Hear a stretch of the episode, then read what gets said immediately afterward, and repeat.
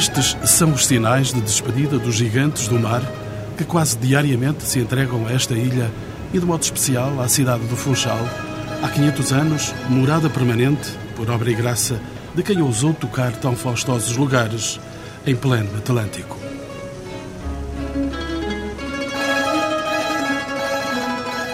Irresistível este privilégio de contemplar um presépio em constante construção e onde a festa do tempo se celebra todos os anos em rios de luz, na esteira de Cristóvão Colombo, de James Cook, Napoleão Bonaparte, Sissi, Gago Coutinho e Sacadura Cabral. Batemos à porta do saber de quem visitou esta cidade, das suas entranhas, nos cambiantes da sua história de meio milhar de anos.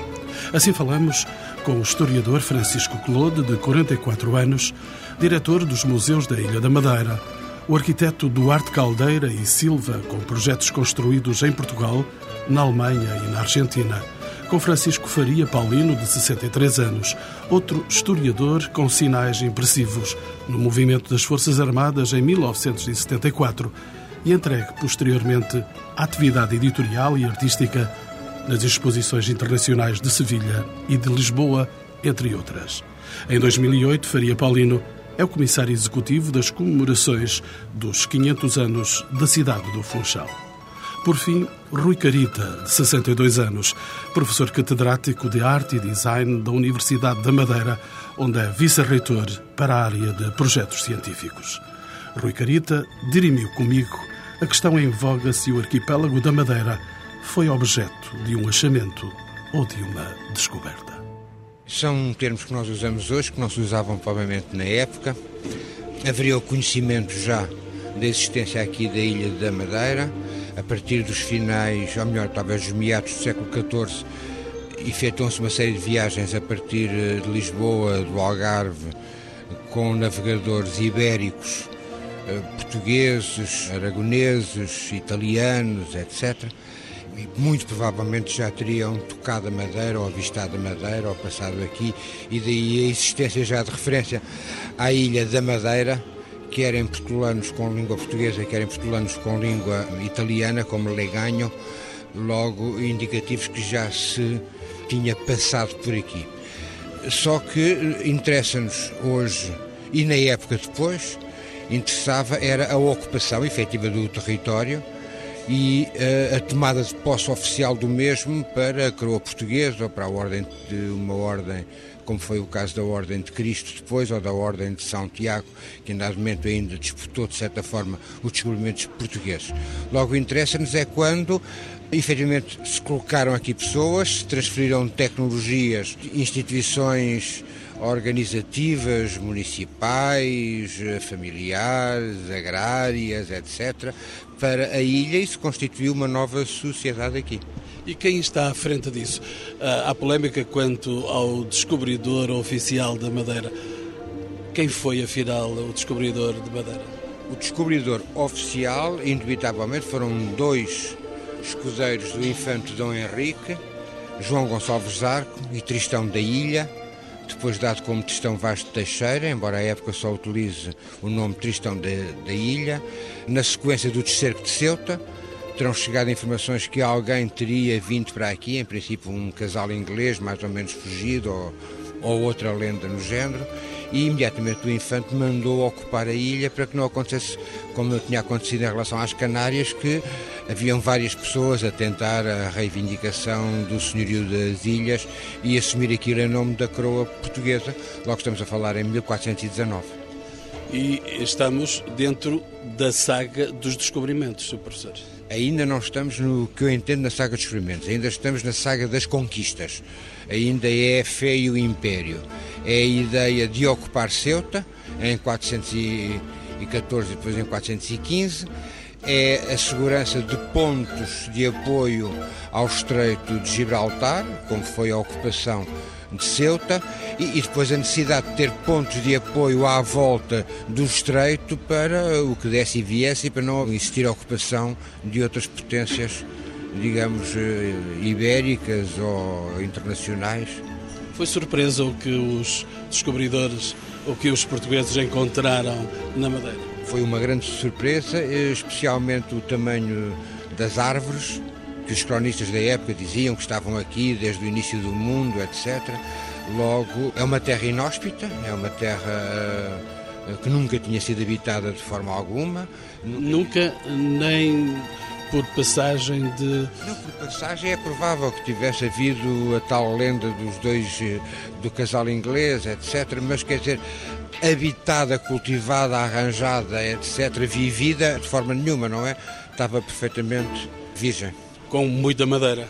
E com muita madeira, o que permitiu, a partir da sua exploração com serras d'água e outro tipo de tecnologias, aumentar a capacidade dos navios.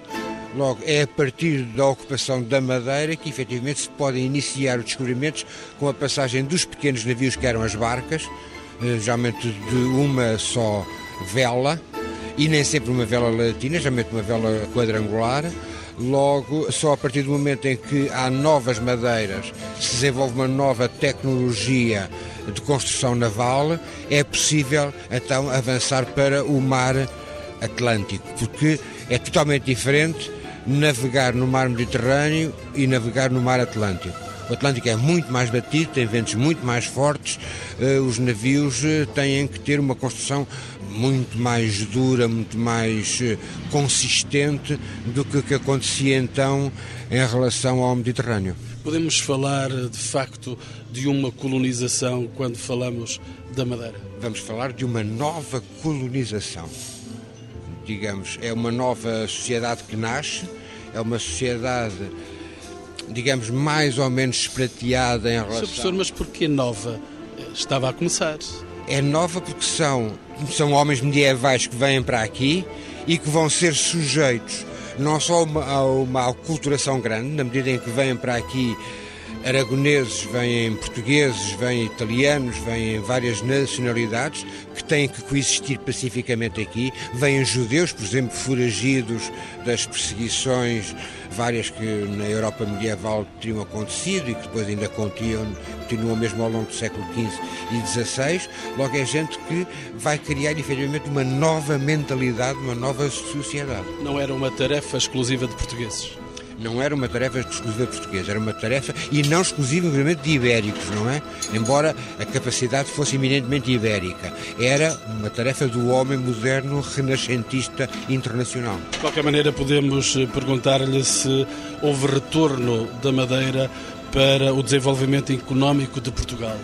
Houve um grande avanço porque de início a terra era virgem, logo produz quantidades industriais de trigo, logo nos meados do século XV, os mercadores italianos que tinham o controle do reabastecimento das naus para o Golfo da Guiné uh, utilizam o trigo da ilha da Madeira e só depois nos finais é que utilizam o dos Açores e depois há a grande saga do açúcar que é um boom internacional, é digamos a primeira experiência do capitalismo internacional na Europa.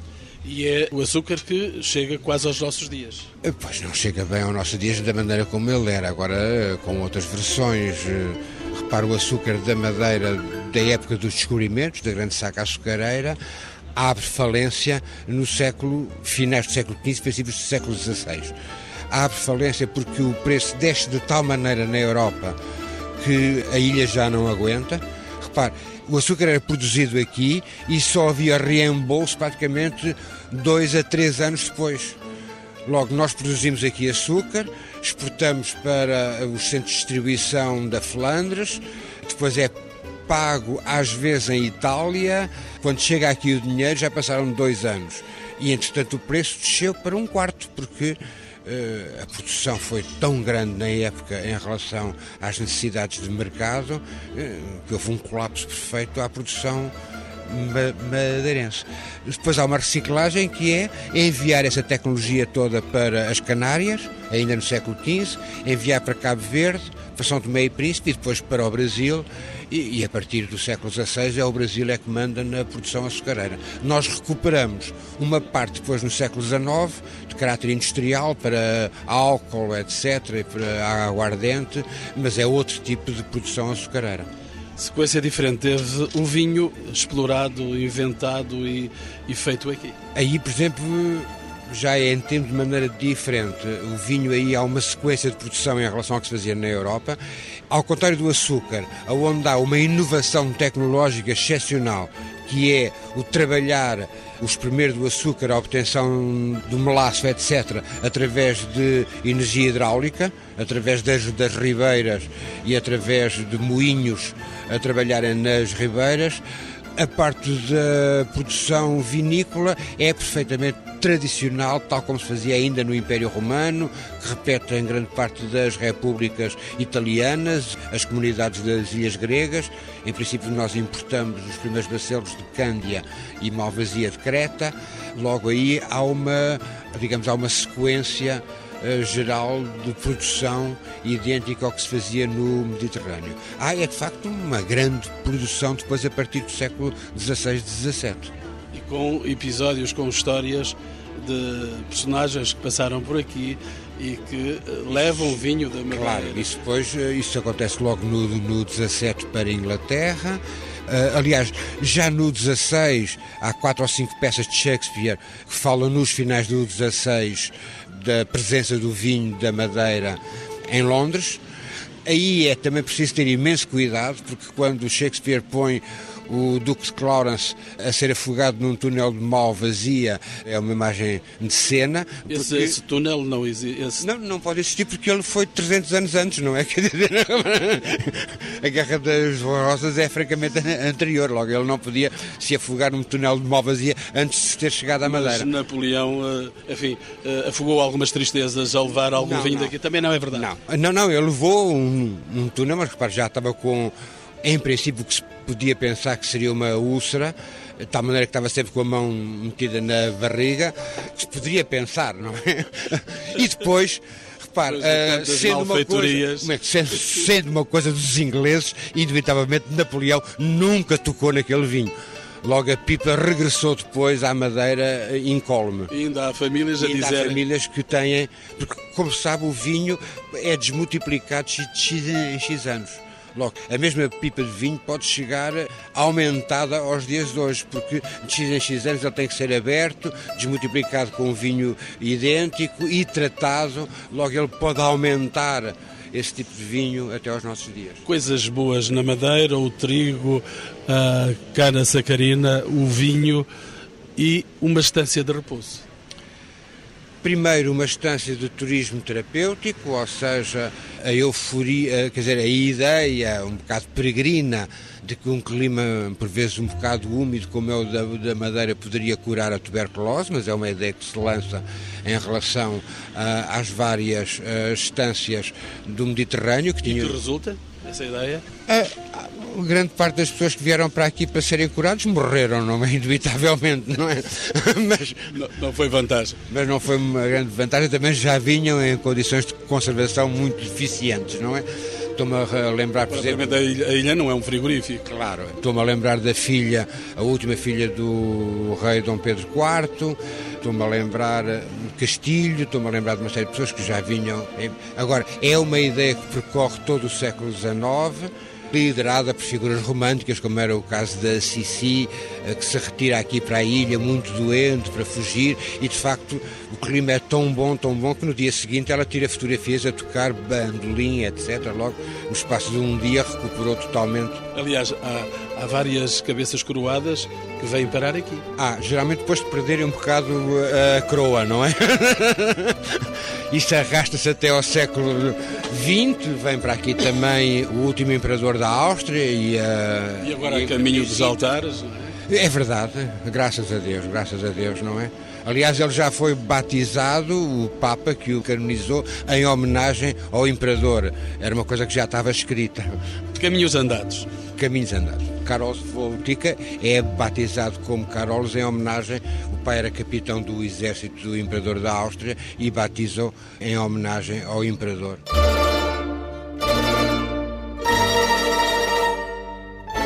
Francisco Claude 500 anos da instituição na cidade de Funchal pela coroa portuguesa. Que Francisco Clodo, que importância desempenha a cidade do Funchal na identidade da ilha? É uma importância esmagadora, na medida que é uma espécie de núcleo central e uma parte substancial da vida da Ilha da Madeira passava pelo Funchal. Era uma espécie de centro redistribuidor. Pouco na sequência do que o professor Rui Carita estava a dizer, mesmo em relação ao açúcar, por exemplo, o Funchal era uma espécie de, de sede temporária, de aglutinador dos vários, sobretudo na costa sul da Ilha da Madeira, que vinham ter ao Funchal para depois se fazer a, a exportação. O Funchal, a sua dimensão em relação ao, à ilha, em vários tempos da sua história, ele foi de facto uma espécie de recurso da ilha, uma espécie de destino de muitas. Por exemplo, no século XIX assistiu-se a uma coisa muito curiosa, com a extinção dos morgadios, que foi a deslocação de muitas famílias para o Funchal. Isso também tem a ver com uma reequacionar da nossa economia, quer dizer, há uma tradição agrária que aqui na Madeira se confunde muito com uma tradição mercantil. Os negócios e o Funchal foi sempre a sede dos negócios. E foi-se desenvolvendo uma cidade com características uh, interessantes de, de acumulação de épocas de vivências. Ainda hoje o Funchal é visível essa esse acumular de séculos, de formas de encarar o futuro que foi se alterando na nossa arquitetura, isso é muito visível. Francisco Claude, esta cidade, com 500 anos, era vila, foi levada à cidade.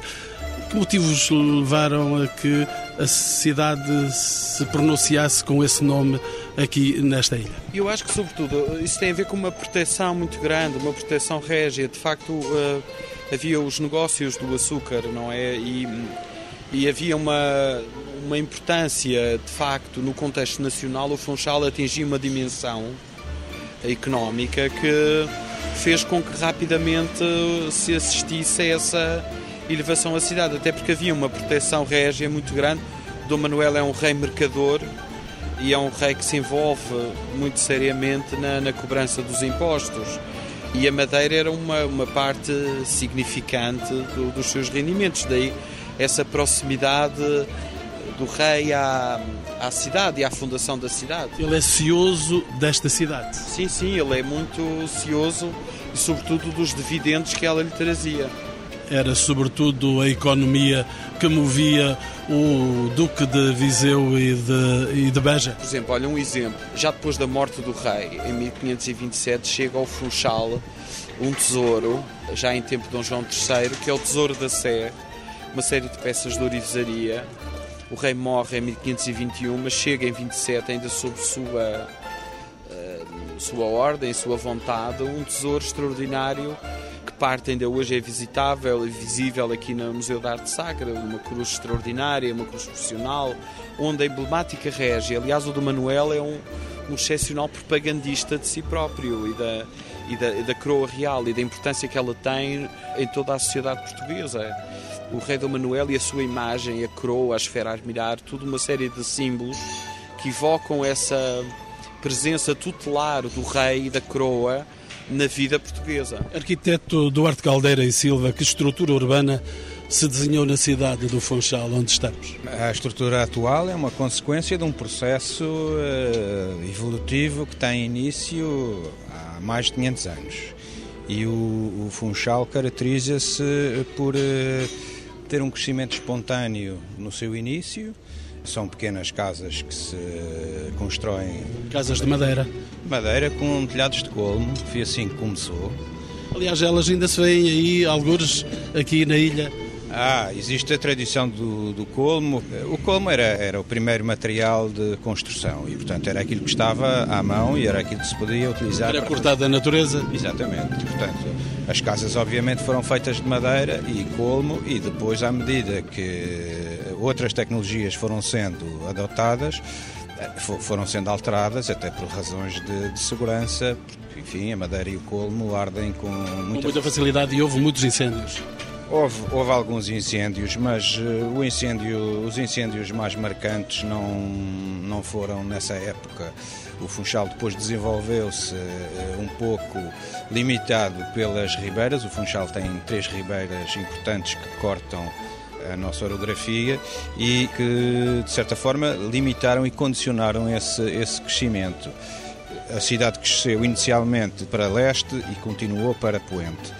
Hoje em dia é, é, de facto uma estrutura que já não está condicionada por esses limites geográficos, é uma estrutura muito mais vasta. Arquiteto Duarte Caldeira, quem colaborou eh, nesta estrutura urbana e que marcas de urbanismo dos descobrimentos se podem encontrar no tecido urbano? Olhando a cidade, olhando. Quer dizer, hoje em dia nós podemos notar uma certa. Há, um conjunto de influências. Há pequenas notas do multiculturalismo e que de facto existem algumas. Uh, algumas peças que nos indicam isso. Mas, em certo modo, é uma cidade que se pode caracterizar como sendo portuguesa, naquilo que é o seu aspecto, a sua imagem. De face portuguesa? Sim, claramente. Mas com paralelismos, por exemplo, com os Açores, tem algum paralelismo? São semelhantes. A arquitetura portuguesa é uma arquitetura muito racional, muito seca, de certa forma austera e que se desenvolve sobretudo com utilização de recursos existentes. Portanto, ela ganha características, sobretudo, pela utilização dos materiais disponíveis. O que é que representa a Sé do Funchal na história e na arquitetura do Funchal? É uma Sé construída com muito sofrimento e muito tempo. Essa é, é óbvio, é uma, é uma obra emblemática, é uma obra carismática e, portanto, é, é, sobretudo no centro da cidade do Funchal, ainda hoje representa efetivamente o, e esse significado é que de facto a caracteriza hoje em dia. Muitas igrejas, muitas sés em várias cidades perderam talvez a sua importância, porque se tornaram objetos um pouco absorvidos pela construção urbana. No caso do Funchal, ela ainda mantém, mantém o seu relevo, ainda mantém a sua importância. Deixe-me saber aqui, junto do historiador Rui Carita, Sr. Professor, esta sé é emblemática no século XV. Mais propriamente no século XVI, quando ela está construída. Primeiro, o Dom Manuel faz aqui uma reforma emblemática de todo o urbanismo português. Ele determina em 486 a partilha da cidade, ou melhor, a partilha do terreno central, digamos, do burgo, porque era um burgo medieval, era uma pequena vila, e ele, que era o antigo campo do Duque, e ele manda construir Câmara, Passo de Tabeliães, Praça, com picota, que manda logo a picota, ou seja, o pelourinho, nessa altura, e uma igreja grande. A igreja é de tal maneira grande que só em 1500 é que, é que se começa, porque eh, cabia lá a população toda na altura, não é? e, e, logicamente o rei manda fazer, mas as pessoas é que a pagam, como é lógico, não é? Logo, atenção, só praticamente em 1500 é que se começa a fazer a igreja. Tenho a impressão que as tensões entre o Funchal e Lisboa terão começado nessa ocasião não são novidade nos nossos dias. Não, não, são anteriores. Porque em Lisboa mexiam no preço do açúcar.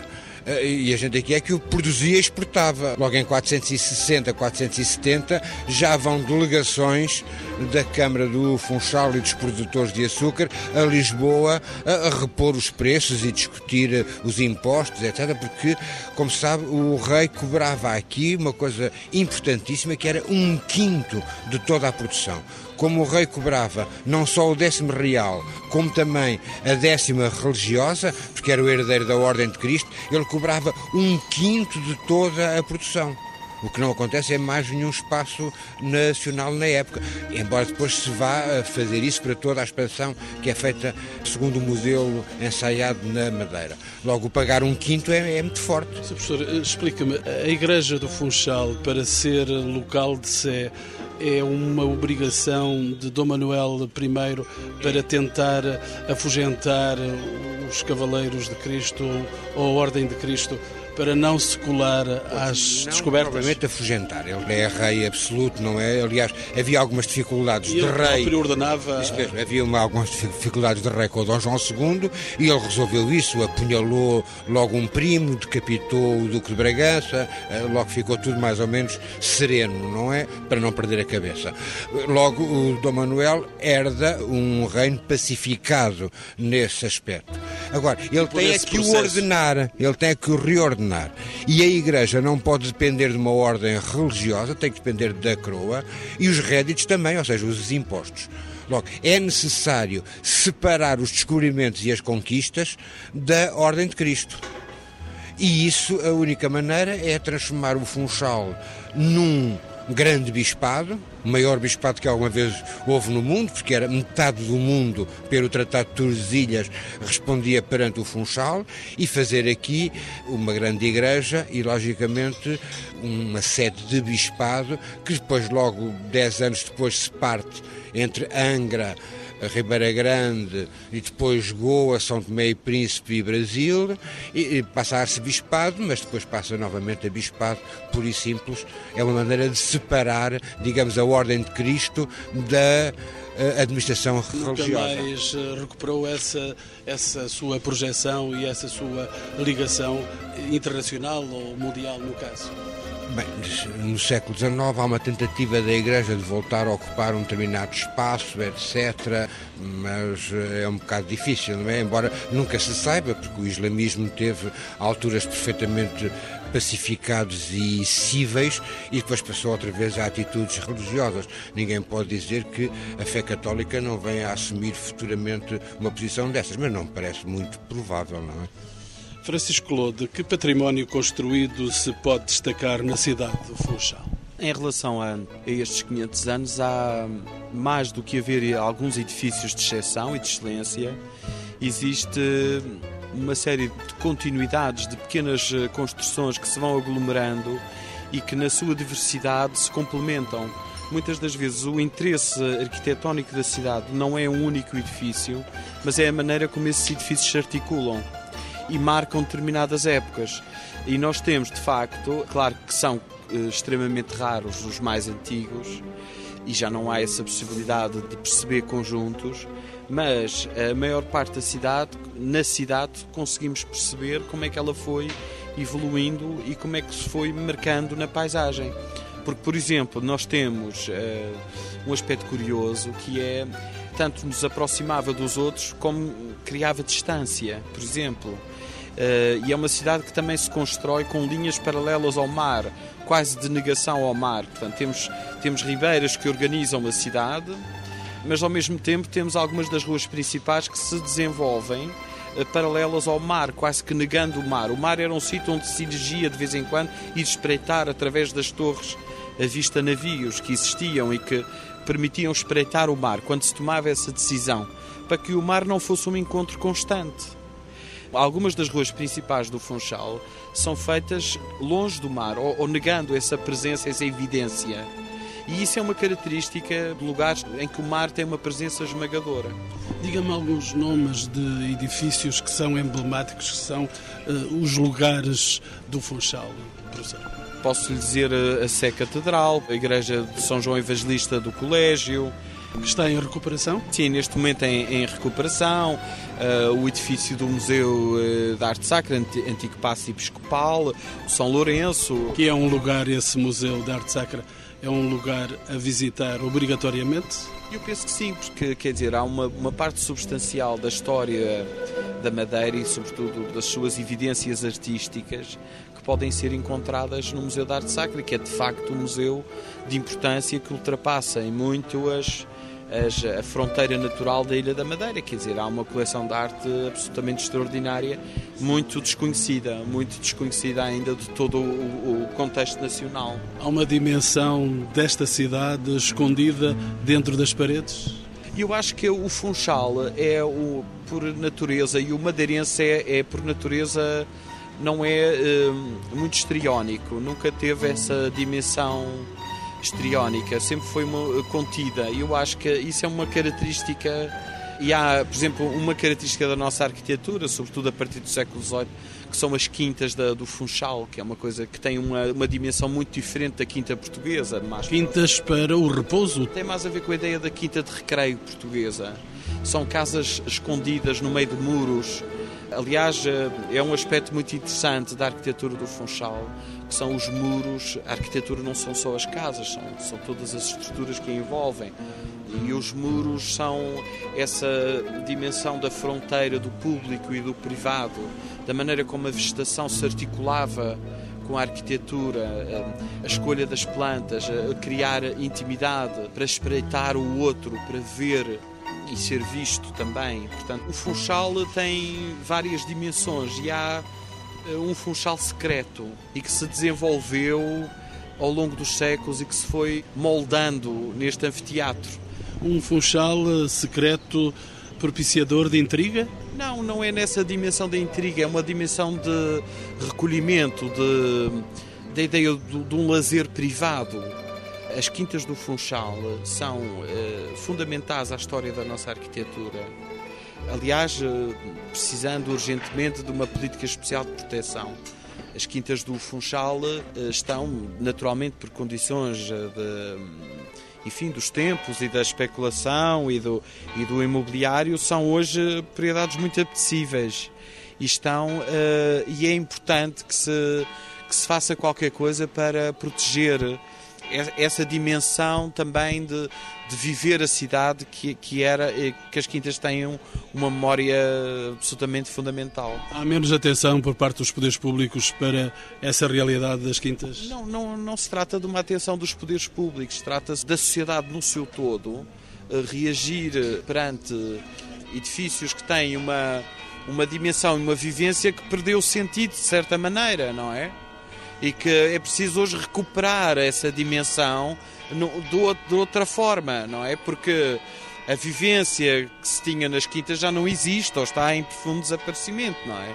E é preciso encontrar novas formas. Aliás, algumas soluções têm sido bastante interessantes, desde transformar em hotéis de, de charme, por exemplo, é uma solução para salvar propriedades uh, que, que têm um interesse de facto naquilo que é um nicho de mercado que se fala tanto, que é o turismo de qualidade, não é? Temos agora uma inusitada orquestra de sinos que nos brinda aqui no programa Encontros com o Património, para podermos também falar, apesar dos sinos serem sinal da história, uh, podermos falar da arquitetura moderna na cidade.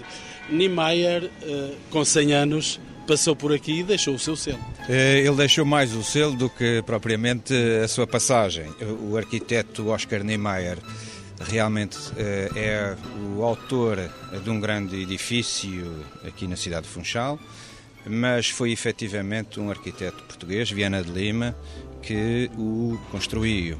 O Niemeyer de facto fez o projeto inicial do casino, do casino, portanto o complexo casino, hotel e centro de congressos. E esse projeto depois foi levado a cabo por duas pessoas uh, efetivamente incontornáveis na arquitetura e no design português, que é Daciano da Costa e Viana de Lima. Efetivamente marcaram. É, é um edifício imponente que tem um, uma marca enorme na cidade de Funchal e que representa uma obra modernista de facto de grande, de grande qualidade. E o Funchal, a Madeira, tem esses sinais de, da modernidade da arquitetura aqui? O Funchal tem marcas de todas as épocas. De facto, praticamente é um catálogo de muita coisa que se fez ao longo da história em Portugal. Em relação aos tempos modernos, efetivamente tem, em termos urbanos, tem uma, a criação de um primeiro plano diretor em 1968, que de facto foi inédito no país. E, portanto, a cidade, nessa altura, tem esta preocupação com uh, o planeamento da cidade e a organização da cidade embora, eh, enfim, em circunstâncias muito, muito portuguesas, eh, lidar com o planeamento e com o urbanismo, mas efetivamente esse início deu resultados. O Funchal, apesar de tudo, é ainda hoje uma cidade relativamente eh, ordenada e, sobretudo, tem ainda um núcleo antigo e um núcleo central poderá dizer-se que relativamente organizado e preservado. Está preservado o Funchal para que o futuro possa continuar a ver este lugar da história? O futuro, em termos urbanos, tem muito que fazer. E, efetivamente, o Funchal agora terá que desenvolver-se de uma forma relativamente distinta daquela que foi o seu desenvolvimento nos anos 80 e 90, em que teve um crescimento algo excessivo mas que é perfeitamente controlável uh, hoje em dia. E penso que o futuro será reconciliar uh, aquilo que foi a construção desses anos com todo o passado, com toda a qualidade que o resto da cidade tem. E acho que esse, essa reconciliação é perfeitamente possível e alcançável. Futuro, passado, presente, 500 anos da cidade do Funchal. Estamos quase no encerramento das comemorações desses brilhantes 500 anos, porque falamos da história brilhante da Madeira, naturalmente haverá espaços menos brilhantes nesta história de 500 anos. Francisco Faria Paulino foi o homem que comandou estas operações em tempos idos, comandou outras operações no 25 de Abril, para o reconhecermos. Hoje e neste ano comandou aqui na Madeira, de onde é natural, comandou 500 anos. Essa história ficou, foi contada tudo que seja comemorar é complexo, porque as pessoas só podem comemorar se tiverem uma ligação intelectual àquilo que se comemora, mas fundamentalmente uma ligação afetiva. Senão não se comemora. E no Funchal, aquilo que se pretendeu desde o início com estas comemorações, que são da responsabilidade da Câmara Municipal, foi, de alguma forma, eh, estabelecer metodologias de trabalho que permitissem juntar as pessoas. Nós estivemos aqui a falar com estes nossos ilustres companheiros que sabem muito e que têm participado ativamente neste trabalho. Falámos da cidade, da sua arquitetura, da sua história, e a cidade é isso tudo e são fundamentalmente as pessoas. Foram pessoas que fizeram tudo isto. E são as pessoas que estão a construir a cidade de hoje, a cidade para o nosso futuro. E o nosso futuro não é fácil, nem, não é o futuro do Funchal, é o futuro da humanidade. Nós estamos atravessando períodos complicados de redefinição de paradigmas, de alteração de modos de vida, de compromissos pessoais, mais do que estarmos sistematicamente a transferir as nossas responsabilidades para um poder político, para uma instituição qualquer. O futuro é nosso. E foi isso que nós tentámos fazer com as comemorações dos 500 anos do Funchal, tentando juntar as pessoas. Os madeirenses obrigaram-se a comemorar 500 anos da cidade do Funchal? Não, eles não se obrigaram, porque essas coisas são dadas por sinais. Nós tentámos realmente abrir as comemorações a, a toda a gente. Não olhámos para a lapela de ninguém, tentámos realmente que as pessoas que tinham capacidade pudessem participar nas comemorações e estendê-las ao máximo de pessoas. E isso há sinais de que as pessoas aderiram. Não é possível, com uma comissão que é liderada por um vereador e que tem 10 pessoas, fazer 249 ações. Foram essas as feitas durante estes. Sim, numa, numa amostragem muito rudimentar, se considerarmos que um livro é uma ação e que uma feira do livro é outra ação, ou que um congresso que tem um conjunto imenso de participantes é outra ação, em termos estatísticos são 249 ações. Essas 249 ações só são possíveis porque as pessoas aderiram, porque as pessoas participaram, porque as pessoas vestiram a camisola, falando uma linguagem que toda, toda a gente percebe, a maior parte dos funchalenses acharam, e mesmo da Madeira, porque o Funchal são 80% da Madeira, quer dizer, quer em termos patrimoniais, quer em termos de economia, quer em termos de projeção eh, turística, quer em termos de património, de concentração de instituições, quer económicas, quer políticas, quer sociais, por conseguinte, aquilo que o Funchal fizer é, de alguma forma, um sinal para toda a ilha. Comemorar o Funchal é comemorar a região autónoma da Madeira. Exatamente, isso foi entendido por de toda a gente.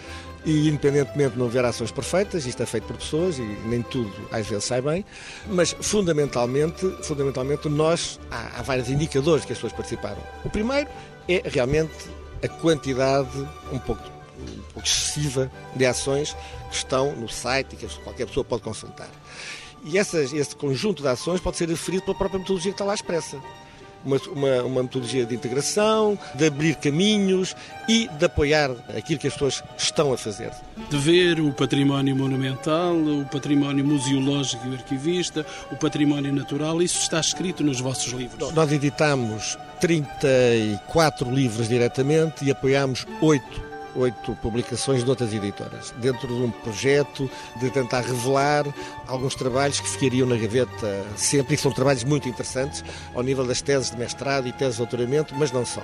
O professor Rui Carita também editou? Sim, alguns livros possíveis, não é? E neste ano? Sim, editei cinco. Foram os possíveis, diz Sim.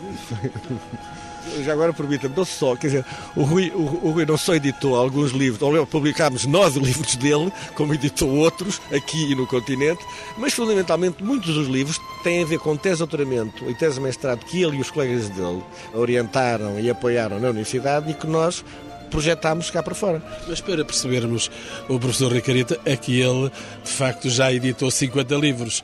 Eh, por isso que este número tenha surgido num ano de comemorações, até nem será surpreendente para quem eh, edita tanto. Eu queria só, só. Você tinha perguntado realmente a participação das pessoas.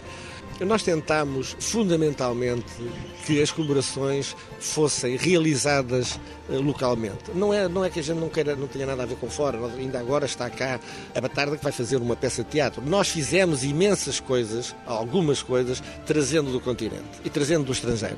Mas 98% ou 95% das comemorações foram feitas cá, por nós.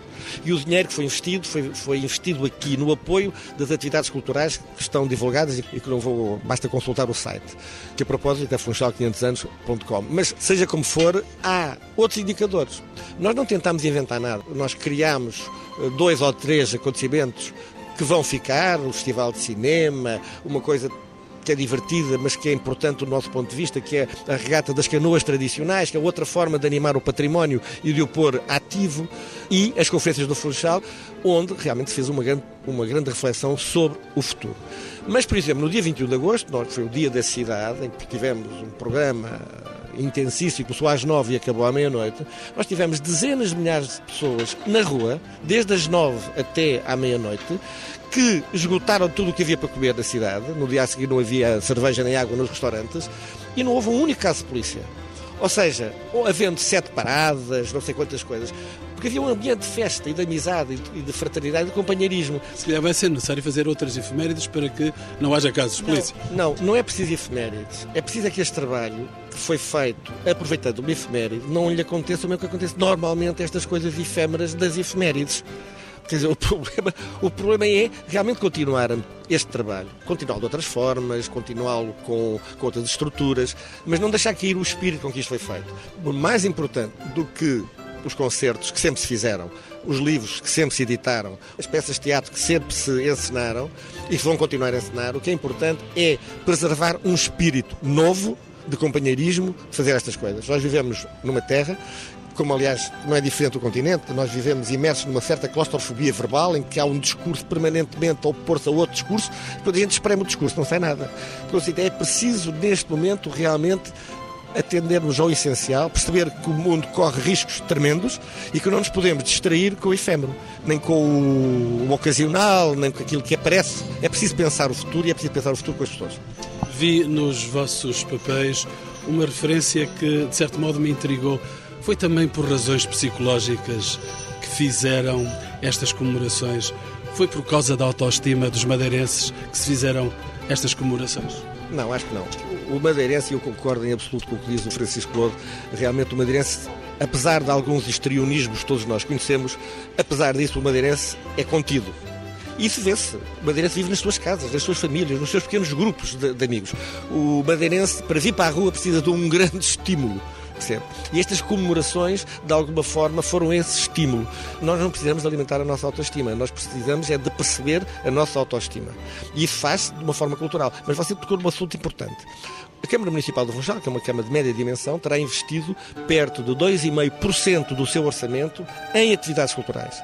Fora aquilo que terá investido em preservação, em, em manutenção de estruturas e por aí fora.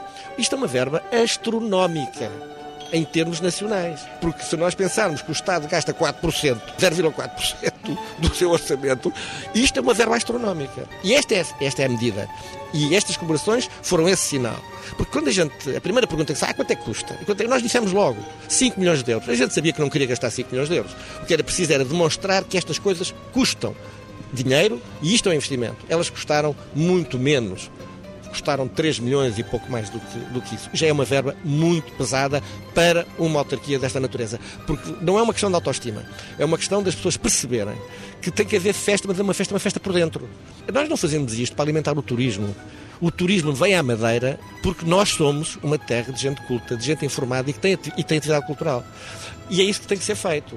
Porque quem vem à Madeira vem pela natureza, obviamente, mas a natureza sem pessoas cultas e sem pessoas cultas que a defendam não existe. E que a preservem. Isto é o grande espírito que nós temos que deixar destas comemorações. Faria Paulino são um sinal de que a vida não termina nestes dias aqui no Funchal?